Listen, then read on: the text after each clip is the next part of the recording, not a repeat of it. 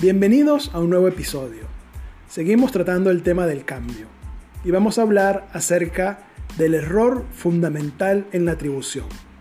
Es una teoría cognitiva que describe la disposición a sobredimensionar motivos personales internos cuando se trata de explicar un comportamiento. ¿Qué significa esto?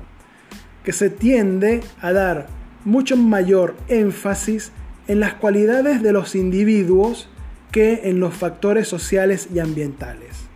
¿Cómo impacta esto en una organización?